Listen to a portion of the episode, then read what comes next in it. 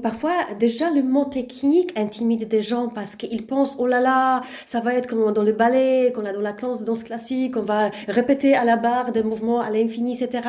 Et parfois, ça peut, hum, ça peut justement coincer et, et même peut-être repousser certains gens-là qui, n'osent pas tout simplement franchir les pas. Il faut se rendre à, il faut comprendre une chose, que la question de musicalité comme la question de technique, et en fait, c'est tout d'abord la question de la compréhension au départ. Tout est logique, en fait. Une logique euh, par rapport à notre corps, on a un corps qui, qui, voilà, qui a une symétrie parfaite, qui a, des, euh, qui a deux jambes, deux, deux, bras, qui a un, un, tronc, qui a des muscles différents, entre autres ces fameux muscles stabilisateurs très importants.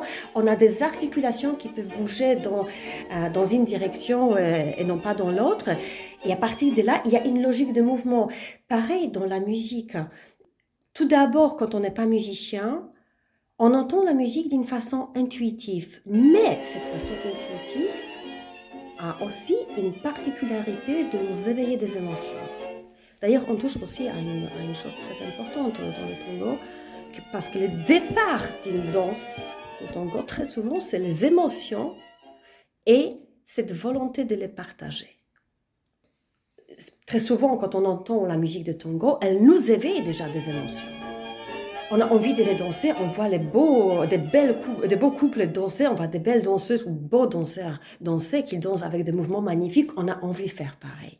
Mais voilà, parfois cette volonté et cette sensibilité elle-même ne suffit pas parce que vous voyez, euh, on parle maintenant en français et voilà, il y a d'autres polonaises euh, qui, qui vient avec nous. Elle voudrait bien participer aussi à notre discussion, elle ne pourra pas parce qu'elle n'a pas appris la langue. Et en fait, euh, on donne des outils aux élèves.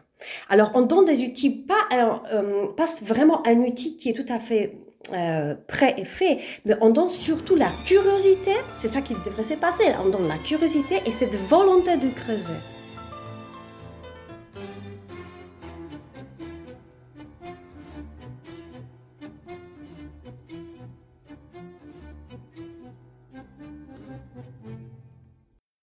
En tant que musicienne, forcément une approche un peu différente euh, au tango, euh, déjà naturellement par rapport à, ma musique. Donc j'entends le tango avant tout et la musique pour moi elle, inspire tous les mouvements que je fais. Mais d'autre part, pour apprendre le tango, parce que j'apprends tout le temps et j'espère l'apprendre jusqu'à la fin de ma vie, de pouvoir progresser, euh, mais d'autre part, j'ai cette euh, humilité envers l'art qui est le tango, parce que c'est un art qui est immense, c'est un, c'est un univers. Ça ne se limite pas seulement à quelques pas, c'est vraiment tout un monde de la musique, tout un monde de, de, la poésie, contexte historique, et, et, après tout le monde de, de bah, tout, l'univers corporel, c'est ce qui induit naturellement le travail sur notre corps. Donc, euh, c'est extrêmement riche et c'est une discipline comme la musique qui ne s'arrête jamais. C'est une, une discipline où on n'atteint jamais les sommets.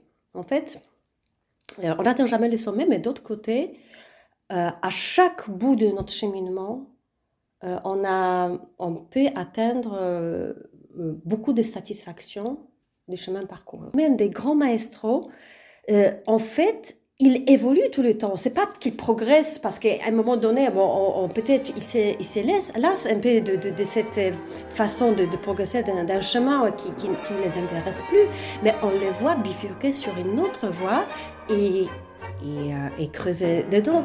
Et je trouve ça incroyable justement cette euh, aussi faculté de se remettre constamment en, euh, en question. C'est comme un univers, c'est extensible.